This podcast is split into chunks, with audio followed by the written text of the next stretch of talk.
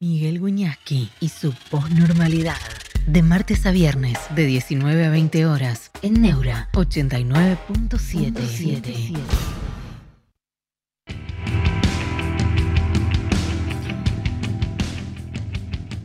¿Cómo están? Bienvenidos a la posnormalidad. Me arreglo el pelo como siempre. Bueno, acá estamos en vísperas de un, de un, día clave. Lo que pasa es que todos los días son clave en la Argentina, ¿no? Mañana es un día clave porque ahí se va a, eh, bueno, a verificar si este protocolo antipiquete eh, funciona, si se atenúa el número de manifestantes o si por el contrario eh, la cosa pasa a mayores. Muchachos, ¿podemos hacer una encuesta? Eh, la encuesta es la siguiente, yo ya les pregunto a ustedes, mañana, les pregunto, mañana va a haber una marcha multitudinaria o una marcha moderada, moderada, es decir, eh, vamos a poner un, un antónimo a multitudinario, o pequeña.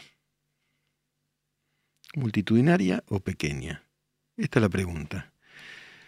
Es decir, los eh, dirigentes de izquierda, Beliboni, Solano, etcétera, Grabois también, convocaron un poco menos que como un llamamiento de guerra mañana a, manifestarse por el 20 de diciembre, ¿no? Multitudinaria o moderada, a tomo el término de Maximiliano, o pequeña, multitudinaria o pequeña. Ahí está, multitudinario pequeña, ahí está, ahí está la encuesta, empiecen a votar porque quiero ver cómo lo percibimos, si podemos prever algo en la Argentina, a ver cómo nos va mañana. Hoy vamos a tener el resultado de esta encuesta, pero mañana vamos a saber si acertamos o no acertamos. Después vamos a, yo a poner unas cifras eh, tentativas. Multitudinaria 50.000, pequeña 10.000. Mañana veremos. ¿no? Moderada o pequeña. Y también quisiera eh, leerlo, saber qué piensan de esta convocatoria a la marcha.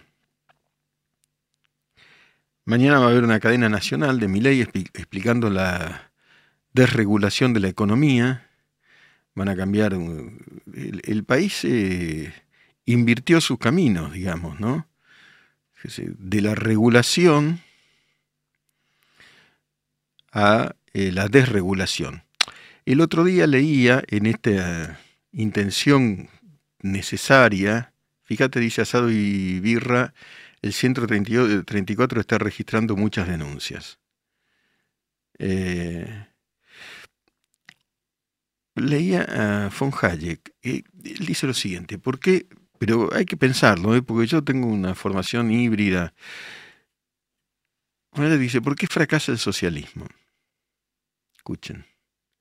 Porque para el socialismo hay una planificación central, como que hay un núcleo que planifica desde un buró qué es, cómo debe ser la economía y cómo debe ser todo. Y lo que dice, lo que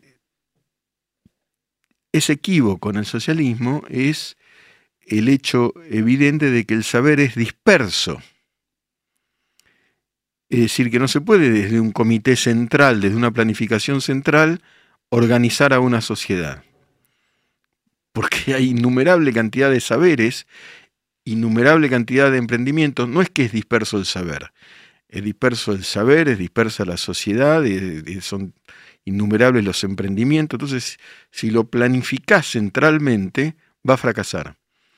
Parecería que la historia le da la, razón lo cual no significa que los modelos capitalistas no, no tengan tantas de, de desigualdades o dificultades en tantísimos países, ¿no es cierto? A ver, tomemos un ejemplo, Francia, uno dice Francia es un paraíso. Yo tuve la suerte este año de pasar un día en Francia, en un pueblo que es una joya que se llama Annecy. Y digo, acá, ¿quién se puede quejar de algo? Es un paraíso y sin embargo hubo grandes manifestaciones, hay tensiones sociales. Valedé, hola Miguel, buenas tardes. ¿Qué irá a pasar mañana? Esa es la pregunta, y va el tercero. Eh, ¿Qué es lo que va a pasar? Me preguntan a qué hora es la cadena, no lo sé y creo que no está confirmado. Pero va a haber una cadena, hay muchas versiones, una es que se termina la ley de alquileres, interrogantes. ¿Cómo es entonces? ¿Qué es? Acuerdos entre privados, pero ¿quién, quién los refrenda? ¿No? ¿Cómo se hace eso? Claudio Beltri, hola Miguel, buenas tardes, etcétera. Me tapa, muchachos, la, la encuesta me tapa la, la leyenda de los, de los mensajes, pero este es un momento muy, muy complicado, muy complicado, pero muy interesante a la vez. No, no, no digo que no sea complicado, no digo que no estemos sufriendo. Lo que digo es que es muy interesante porque algo se está dando vuelta de manera radical y los cambios así, las transformaciones tan profundas, bueno, son fascinantes. Ahora, ¿estamos sufriendo? Sí, pero ¿qué estamos sufriendo? Estamos sufriendo lo que, lo que ocurrió hasta hace 10 días. Esto es simplemente el eco, pero no es el eco, esto es el gobierno anterior. Todavía no empezó esto. Guarda que el ajuste todavía no empezó. Eh, Lucas José Bermar, que yo pienso que va a ser multitudinaria la marcha y la oposición va a poner todo su aparato en eso. Kevin, hola, que va a ir mucha gente, la van a, le van a, dice Kevin, le van a pagar más para que lleven a los nenes seguros. En cambio, Sunset Sun 77 afirma que es el principio del fin de los movimientos sociales, se les va a ir la, gente a lo largo del año. Lucas me pregunta cómo estoy, estoy muy bien, estoy acá en Neura, estoy y, esta, esta hora en la que estoy la disfruto. Después va a haber novedades al respecto. Vale, de uno puede compartir o no el contenido, pero ayer me resultó increíble el mensaje de la ministra impensado. A ver, ¿en qué sentido, Vale? De, eh, explícate. Impensado en el sentido, entiendo, bueno, en algunos grupos de WhatsApp dice malvenido estaban usando como incentivo 15 mil pesos para que vayan a la marcha.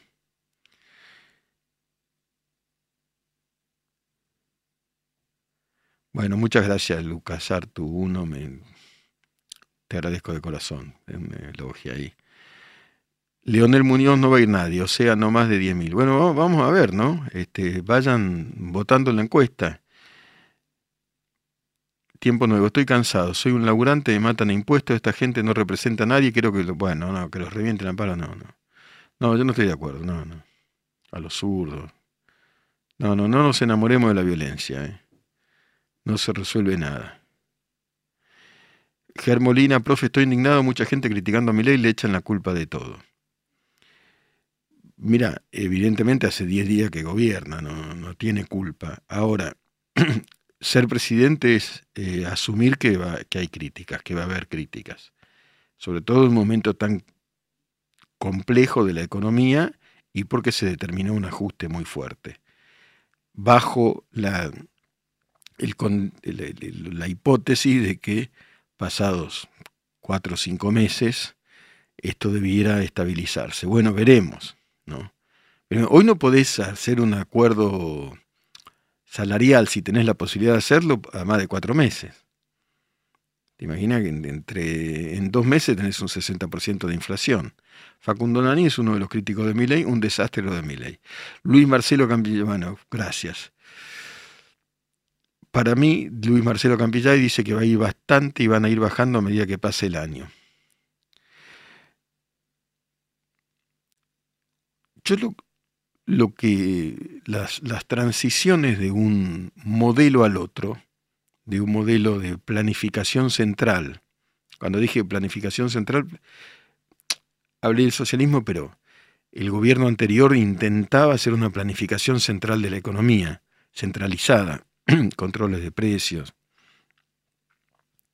el CEPO, etcétera, etcétera. Eh, esa planificación central teóricamente, mañana vamos a escuchar la, el discurso de Milay por cadena, se descentralizaría, digamos, se iría desregulando. No creo que sea de un día para el otro, porque ahora hay un ministro de Economía y un presidente eh, que, es economista también, y ahora se sigue de algún modo planificando centralmente. El Tiempo Nuevo dice, Hayek llamaba esto crisis de estabilidad. Bueno, hay, hay, una crisis. El ajuste va a ser largo y lento, dice Lucas Artu 1. Eh, bueno, algo me tapa, pero será profundo, creo leer eso. Jorge Boto dice, mañana suspenden la marcha, van a juntar muy poca gente. Lucas Artu 1, ah, Japón tardó cinco años en estabilizar su moneda, e Israel otro, algo parecido, me pareció más. Habría que chequear bien, ¿no es cierto? Lo que sucede es que, como digo, eh, hay dos factores, dos tópicos. Tópicos vienen de topos. Topos significa un lugar. Ahí viene lo tópico, un lugar para pensar. El tópico uno es cuánta paciencia tiene la sociedad. Cuánta paciencia tiene la sociedad, porque hay que bancarse un ajuste. ¿eh? ¿Hasta cuánto llega la paciencia? Yo creo que si yo, eh, eh, que el gobierno debe estar muy, muy atento a las encuestas del humor social. Nicolás eh, Frugoni pregunta con criterio, ¿quién pone esos supuestos 15 mil pesos? No lo sé, no sé tampoco si los, si los están ofreciendo, no sé cuál sería la caja de eso. Facu Medina, la cantidad de los que vayan será un indicador de cuántas personas están y quedaron. De ahí irá disminuyendo en tiempo con el trabajo del gobierno. No, no digas eso, Nico Parodi, no, digan, no digan bala, muchachos. No, no. ¿Tuvieron alguna represión a veces? ¿Alguna vez? Yo les voy a decir mi experiencia habiendo cubierto un millón de marchas. La enorme mayoría, pero vamos a hacer una eh, descripción de distintas marchas, de cómo se marcha en la calle en la Argentina. La enorme mayoría es pacífica. La enorme mayoría es pacífica. Pero hay un grupo de provocadores que te puede hacer un desastre. Cuando vos ves un piquete de los multitudinarios, vos ves familias, ves gente con chicos, ves gente que le pagaron, es, es evidente. A esa gente está ahí, está desesperada, se sienta en la calle en la 9 de julio.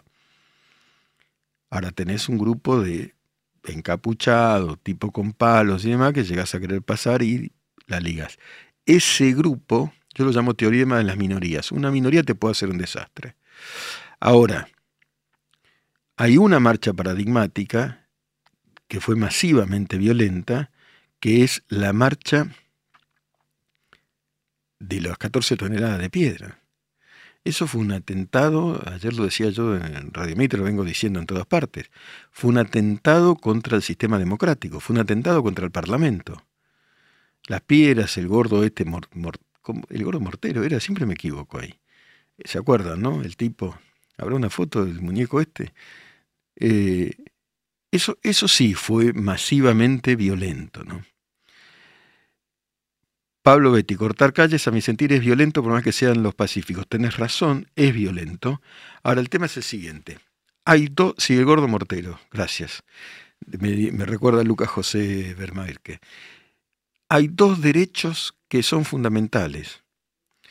Uno es el derecho al libre tránsito, es fundamental. Pero también es fundamental el derecho a la libertad de expresión. Y la libertad de expresión implica la libertad de manifestarse. Jurídicamente es complicado el tema. ¿eh? Es complicado.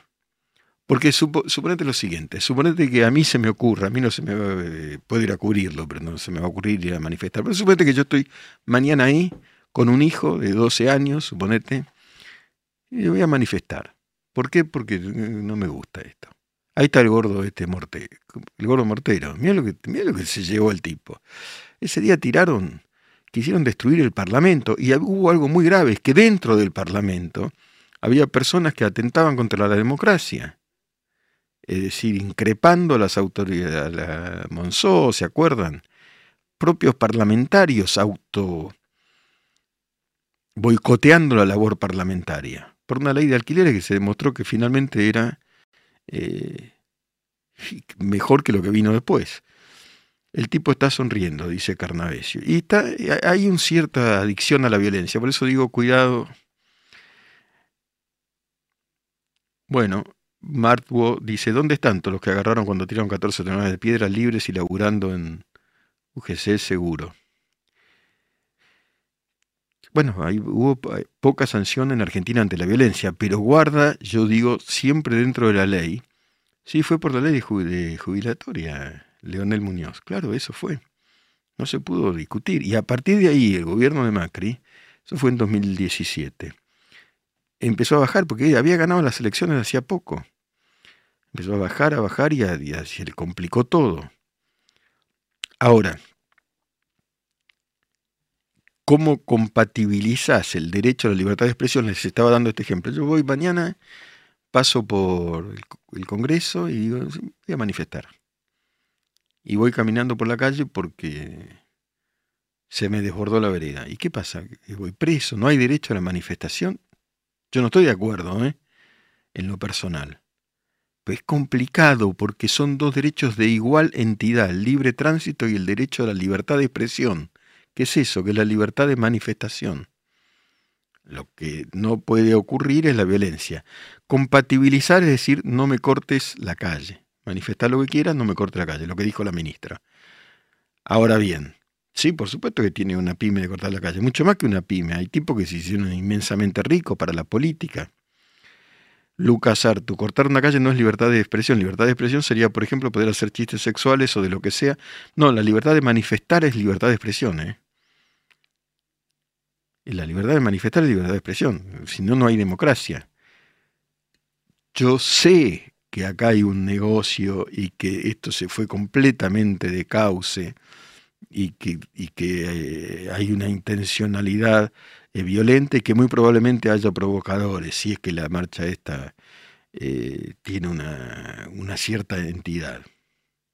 No, no lo estoy idealizando, estoy pensando. Vos tenés que, digo, tenés que pensar en términos jurídicos términos jurídicos, es cierto que hay un empate de relevancia entre la... y son igualmente relevantes, igualmente importantes, el derecho a manifestarse y a expresarse y el derecho al libre tránsito. Ahí hay un problema. Ahora, yo por suerte, gracias al periodismo y a la academia, conocí muchos países y en muchos estuve en manifestaciones diversas. En general cortar, como acá, no, no lo vi en ningún lado, excepto en un lugar peor que acá, que es en Bolivia. En Bolivia, porque en Bolivia los piqueteros van envueltos en dinamita. No pasás y no pasás. Te manifiestan los mineros y se ponen dinamita y el tipo si pasás se explota. Pero en general uno ha visto manifestación en muchos lugares, en Portugal, que he visto en España, eh, en diversos países. Ahora yo les hago una pregunta sobre mañana. Suponete que haya 15.000 personas. Del Congreso a Plaza de Mayo. La 9 de julio, ¿cómo la cruzan? ¿O no la cruzan? Uno me dijo bien que esperen el semáforo. Que respeten el semáforo. Pero pensemos todos los escenarios. Yo no estoy idealizando. Digo, se le ríe Luis Marcelo Campillay, jaja, repicante, supongo que se, refiere a los piquetes bolivianos, sí, los he visto. Eh, los he visto, los, mineros es esto, se, se, se, envuelven en dinamita y no pasás y, no, y además no hay, no hay, eh, claro, no, no, son bravísimos, es otra cosa bravísima. Denis Rodríguez, si te dormís, anda a dormir, hermanito, anda a dormir, me parece buenísimo. Ojalá yo durmiera simplemente por un discurso eh, monocorde. No, anda a dormir, anda a otro canal y anda a dormir. Eh, está cortada la 197 altura de los troncos por protesta. ¿Es verdad, che? ¿Está cortada cero, sí, está la 197? Claro, porque en provincia, ¿cómo funciona? Cortar una calle es derecho. No, no, yo no digo esto. Digo que hay manifestaciones en donde se desborda e inevitablemente se corta. Yo no estoy diciendo, yo ya sé que hay una manipulación y un aparato político que se utiliza para esto, obviamente. El que no lo sabe es un ingenuo y que se paga. Pero hay que distinguir entre manipulación y revuelta. La revuelta es una manifestación espontánea que surge espontáneamente por y que puede ser violenta. Por ejemplo, las manifestaciones de Chile en, el Santiago, en Santiago hace cuánto? ¿Tres, cuatro años? Fue muy violenta. ¿Por qué surgió? No se sabe, porque aumentó 10, eh, centavos el boleto de subte, algo por el estilo. Y eso es complicado. Yo, yo quiero que cambie, quiero explicarme, quiero que cambie la cultura de la obturación del libre tránsito. Lo que estoy hablando es eh, de cómo efectivamente se disuade y se, genera este cambio. Santiago, de la ONU criticaron el protocolo antipiquete, los piquetes son extorsivos, extorsivos por favor con ese, y no representan a una sociedad.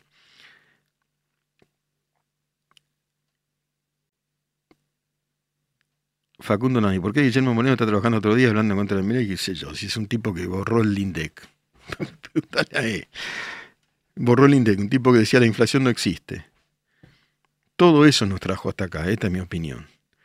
Profe, ahora mi ley va a comunicar el DNU por cadena nacional. ¿Qué opina? No, un DNU de esa importancia, sí, lo acabo de decir que mañana lo, lo, comunica por cadena nacional. Tiempo nuevo, Guillermo Bonero es intrascendente, estoy completamente de acuerdo hoy, pero fue muy trascendente. Eh, me parece que si el DNU es de la relevancia que se supone que va a tener, lo debe comunicar por cadena, algo que cambiaría el país. Rolando Quispe, en Bolivia son piqueteros que no reciben beneficios ni pagos como en Argentina, pero sí usan la gente para beneficios políticos con la excusa, con X, de que es por ellos. Cuando no es así, es mayoría. Por, por el apellido sos boliviano, ¿no, Rolando? Pero bueno, gracias por el aporte. Eh, entre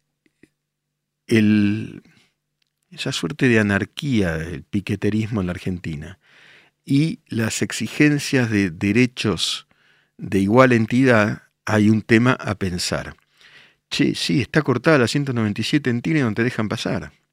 Bueno, ¿por qué? Porque la provincia dijo que no va a aplicar el protocolo antipiquete. Ven, eh, gobernar es complicado, ¿eh? Complicado. Hoy empezó un corte en la 197, ahora. Denis Rodríguez, ya está confirmado que mañana no va a ir mucha gente. Hoy vi en los grupos de la Cámara que mucha gente se está bajando. Ahora que no es un requisito ir a cortar la calle, se les viene la noche a los K. Problema de Kisilov, dice Tiempo Nuevo, sí, de Kisilov y de todos los lo transeúntes de la 197, que son miles y miles. En provincia tiene que actuar Kisilov, ¿no? Y ya sabemos lo que son ellos. Y sí, bueno, pero mientras tanto es, el AMBA esto. Y ahí ya tenemos un problema. Alfredo Gamboa Osorio, las manifestaciones de Santiago no fueron espontáneas. Quemaron 15 estaciones del metro de manera simultánea y edificios e iglesias con ese. Por favor, iglesias con ese. Yo creo que fueron en parte espontáneas y en parte provocadas, pero quizá vos escribas desde Chile y lo sepas mejor creo que hubo ahí una hoguera que estaba a punto de, encenderse, se encendió y después hubo una planificación. Tiempo Nuevo en Lamba es la zona más parasitaria del país. Mariano Lafranconi, no, no sé cómo decirlo sin quedar un facho represor, pero yo creo que lo, a los dos primeros palazos, fin de los cortes, no, pero no, no digamos palazos, porque no podemos, no se puede actuar igual que los tipos a los que se critica. Si hay tipos que van con palos y encapuchados, tenés que diferenciarte. Esto es lo que yo pienso. ¿Qué es lo de las granadas, Lucas Artu? No, no sé bien. Quiero mi point afirma, hola profe, mañana van a salir a apretar a mi ley por el cambio cultural que estamos atravesando y que muchos pedimos. Hay que bancar al presidente. Tiempo nuevo, dice el Banco La Franconi. Bueno, indudablemente hay que acostumbrarse a que ante un cambio va a haber distinto tipo de presiones. Laura Pilar Alarcón en, en Argentina se acostumbraron a normalizar lo que no es normal, estoy de acuerdo. Acá en Europa te mandan al ejército directamente con hidrantes y, bloques de policía. Sí, sí. Claro que no es normal. Operativo en un local a metros de la avenida 9 de julio. ¿Esto es último momento, muchachos? No, ¿cuándo salió? En un local a, metros de la avenida 9 de julio encontraron mil granadas de fusil. Bueno, todo eso gracias eh, por, el, por el, la imagen que nos están poniendo en Infobae hay que indagar si. Es de hoy, es de hoy, no es el último momento, pero es de hoy. Bueno, hay que indagar eh, quién está operando o quién pudiera estar operando. Mil granadas y morteros. Sí. Hay que investigar. ¿Se acuerdan que había en un momento terrible con B larga, eh? porque también es terrible Sunset, no sabe escribir con falta de ortografía. Oscar Oscar, señor, no hable del INDEC de la época de Moreno porque seguramente desconozca a la señora que estuvo a su cargo. Por su pensamiento ya me doy cuenta que interés responde a la casta financiera. ¿Cómo, casta financiera? ¿Cómo vas a borrar el INDEC? ¿Cómo vas a borrar la inflación? ¿Qué casta financiera? Yo no pertenezco a ninguna casta financiera, soy un laburante, hermanito. ¿Qué casta? ¿Por qué dicen cualquier cosa? Dicen cualquier cosa. ¿no? Te doy pelota, pues te doy pelota, pero no debería dártela. ¿Qué decir? Vino un tipo y dijo, le dijo a Kirchner, ¿usted cuánto quiere que sea la inflación? De 10. Bueno, va a ser de 5, le dijo Moreno. Nos mintieron a todos. Cuando era indiscutible la inflación. Una cosa como ridícula. Consiguieron granadas en Constitución, dice Cristian Villamizar.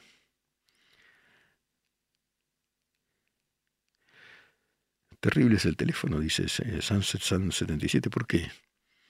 Eh, Julián Parera, también ayer, si mal, no recuerdo, Morales Sola, espero no equivocarme, sí, sí, sí, tenés razón, Julián. Dijo y advirtió que muchos grupos de Venezuela y Cuba llegaron al país para agitar la manifestación de mañana. Yo estaba pensando en eso. Yo estaba pensando en la advertencia de Joaquín Morales Solá. Mira, Oscar, Oscar, que hay gente, ¿a quién le interesa que la inflación sea alta? ¿Qué sector gana más? No va a dar la respuesta, ¿cómo a quién le interesa? ¿Cuánto ganamos? ¿Y cuánto vas a ganar el mes que viene? ¿Cómo a quién le interesa? A todos nos interesa. ¿Qué cree que te diga? No sé qué puedo responder frente a eso.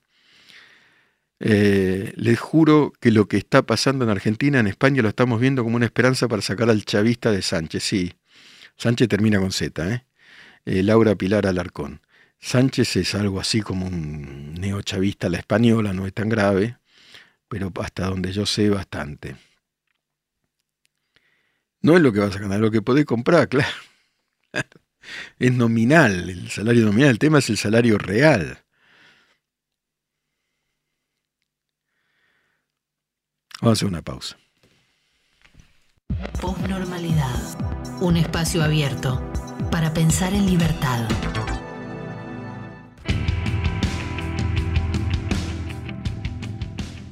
Bueno, muchas gracias a Maya Ocampo que me envió este libro, Cómo construir la épica liberal. Lo leeremos, como leemos todo, más allá de posiciones en un sentido o en otro. Bueno, ahí hay, este, hay uno que sigue militando la inflación, qué sé yo. Sigue, militando la inflación. Eh, la verdad que después de la guerra, la inflación, la hiperinflación, es el drama más grave que puede sufrir una sociedad. Hay evidencias empíricas a lo largo de toda la historia de eso. Y sobre todo cuando se la niega, ¿no? Cuando se, la, se pisan los precios, se genera una gran ficción y justamente una licuación, es el ajuste más grande, es el ajuste más terrible, una licuación del salario real. De ahí la pauperización de la sociedad argentina a la mitad. La mitad es pobre. Y esa pobreza implica un, por supuesto, una enorme cantidad de dramas. ¿no?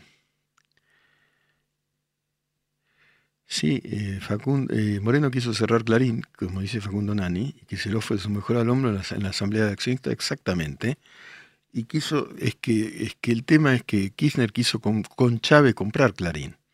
¿Por qué lo quiso comprar? Periodístico. Eh, porque es el modelo venezolano. En Venezuela, recuerden esto, pues es importante. En Venezuela cerraron Radio Caracas Televisión, que era el más grande, el medio más grande, y después de ahí cayeron todos. Mira cómo les va. Mira cómo les va. Eh, y después hicieron una ley de medios no figuraba la palabra Internet. O sea, no vieron nada, no vieron esto, no vieron la interacción, no vieron. No olvidemos a C5N y el derribo del helicóptero. C5N, eh, no sé cómo sobrevivirá ahora, ¿no? Eh, profe, ¿vio, ¿vio el video cómo dejaron la Casa Rosada? Sí, pero no, la verdad tengo que llamar a alguien que esté cubriendo eh, que esté en Casa Rosada porque no sé qué sector es. Eh, yo hace mucho tiempo que no voy. No fui durante todo este gobierno y no fui. Y no fui. Eh, tampoco durante el gobierno de Macri. Fui una vez durante el gobierno de Macri. por, alguna razón periodística. No, no, no, no voy. He ido mucho. he ido mucho en otro tiempo.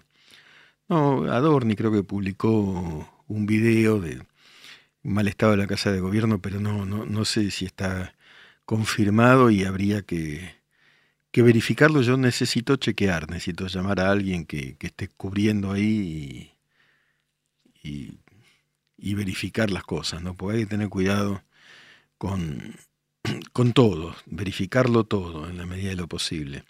Mariano Franconia, la quiebra C5N, mirá, C5N sí, es un medio sostenido por el Estado, eh, paramilitar eh, un modelo político.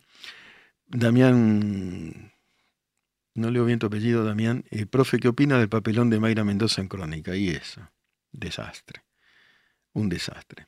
Gabriel, hola profesor, saludos desde Paraguay. ¿Qué opina de que supermercados como Coto no tengan productos porque no saben qué precio poner, se regulará el mercado por sí solo. Y bueno, ahora esta falta de productos, porque es una cosa increíble, no, TN Flaquito Nahuel no es el medio más sostenido por el Estado. Eh, eh, en los medios de referencia, es decir, TN, Clarín, eh, TN, el grupo Clarín, Clarín tiene múltiples negocios estar de acuerdo o no. La Nación e Infobae, la, pauta oficial nos llega al 6%, 5%. Eh, y además hay múltiples negocios que no, generan un problema grave. Sí para los medios del interior, que están subsidiados por los estados provinciales, ni hablar de los medios municipales. No, no. Eh, eso no determina el, lo que sí determina, influye en los medios que se, que se financian con el aporte de los privados, es decir, de la publicidad privada, y porque, por ejemplo, en el caso de Clarín hay micropagos, hay 600.000 personas que pagan por leer Clarín. Pagan, se llaman micropagos, se paga poco, pero se paga. Eso es. Eh, lo, que sí sufren los medios privados es la, caída de la publicidad. Y en un periodo de ajuste cae la publicidad. Eso justamente hoy tuve una conversación muy interesante donde me explicaron, ¿no? Lucas José Berma, que la mitad de la pauta fue para YouTube y otra parte importante para Facebook e Instagram, no lo sé. No lo sé. Eh, y si es el más sostenido también que, que No, pero reitero, el grupo Clarín, yo eso lo, sé bien, lo sé de adentro, un 5, un 6%, no mueve el amperímetro, y tiene, vos podés estar en contra de lo que dice, de la posición, de lo que fuera, pero no depende de la pauta oficial presidencial, que es la que se corta. Javier Guardia, supongo, yo no soy empresario, yo trabajo ahí pero, eh, pero ese dato lo tengo.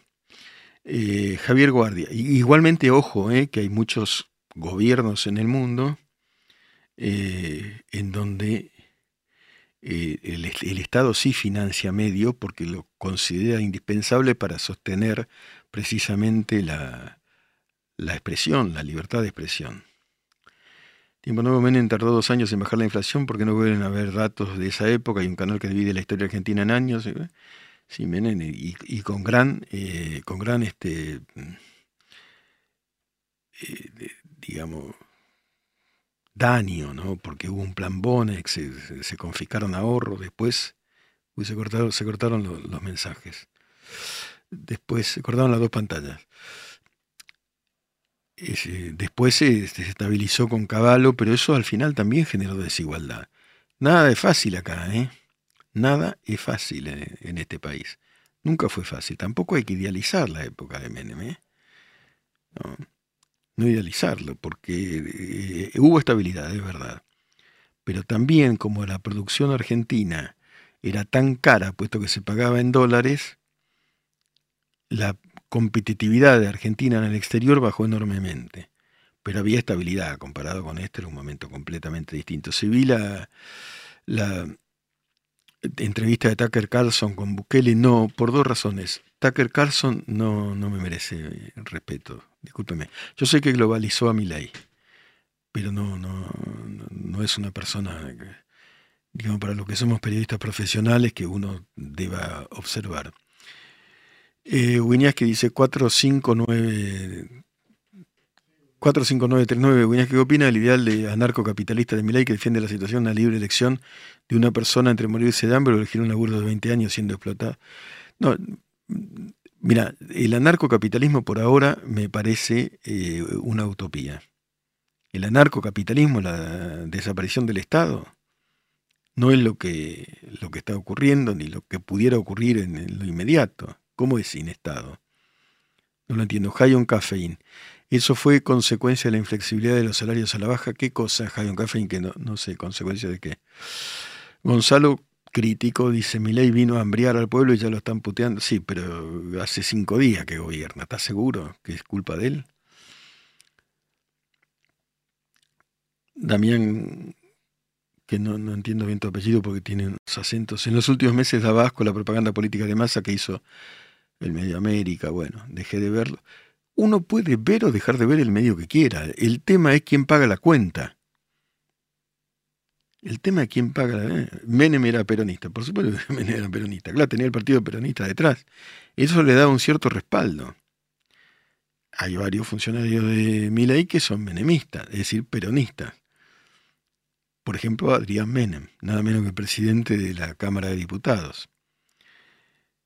Gonzalo Bukele gobierna un municipio, a comparación de... Tenés toda la razón, Gonzalo. No se puede comparar El Salvador con la Argentina. No tiene nada que ver.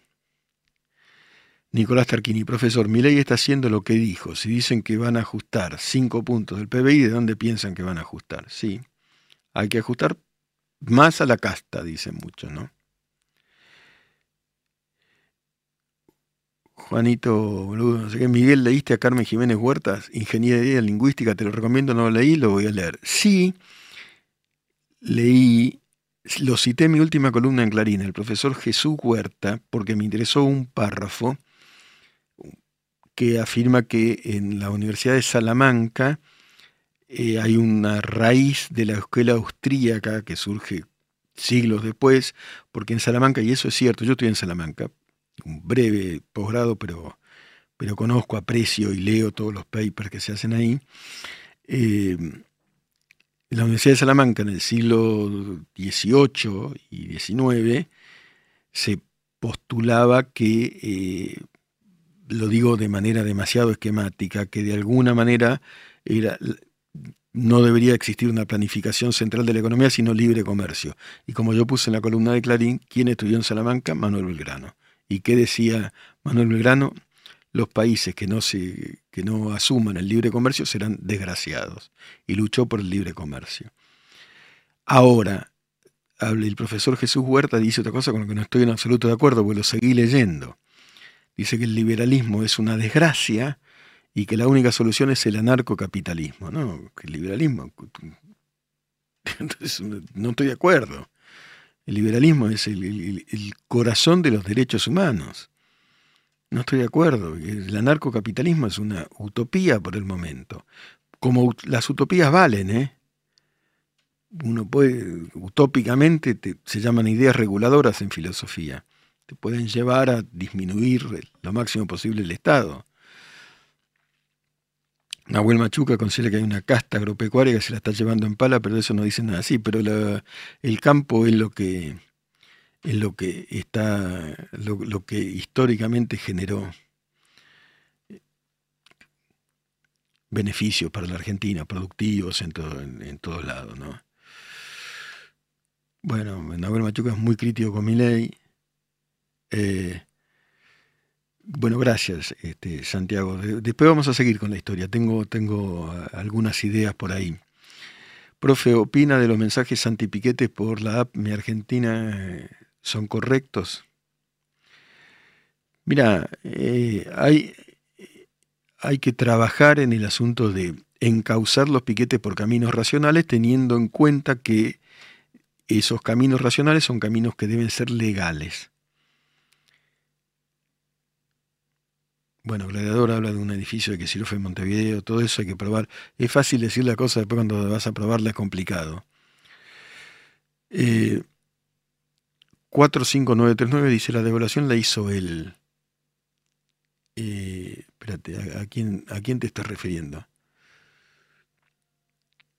Había otros métodos, supongo que planteados por Moreno, Grabois, Melconian, el ajuste fue criminal y sí, efectivamente el 50% era pobre, ahora es el 80%. Bueno, posiciones diversas, pero me parece que la devaluación lo que hacía era tender a atenuar la brecha entre el dólar real, que es el blue, y el dólar oficial. Pero así como de lo que sé puedo hablar, de lo que sé menos, hablo menos, este, que es de economía concreta. Juanito Boludo dice, está la NASA, espera que están jugando con el clima, en breve los terratenientes van a sufrir el verdadero poder económico, ahora le toca a ellos. Bueno, veremos. Voy a leer la poesía. Pensar, pensar, pensar. Posnormalidad. Pensar escuchando. En Neura.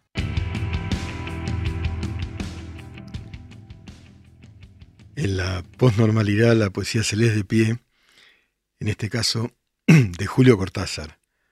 Happy New Year. Mira, no pido mucho, solamente tu mano. Tenerla como un sapito que duerme así contento. Necesito esa puerta que me dabas para entrar a tu mundo, ese trocito de azúcar verde, de redondo alegre. ¿No me prestas tu mano en esta noche de fin de año de lechuzas roncas? No puedes por razones técnicas. Entonces la tramo en el aire, urdiendo cada dedo, el durazno sedoso de la palma y el dorso, ese país de azules árboles. Así la tomo y la sostengo, como si de ello dependiera muchísimo del mundo, la sucesión de las cuatro estaciones, el canto de los gallos, el amor de los hombres.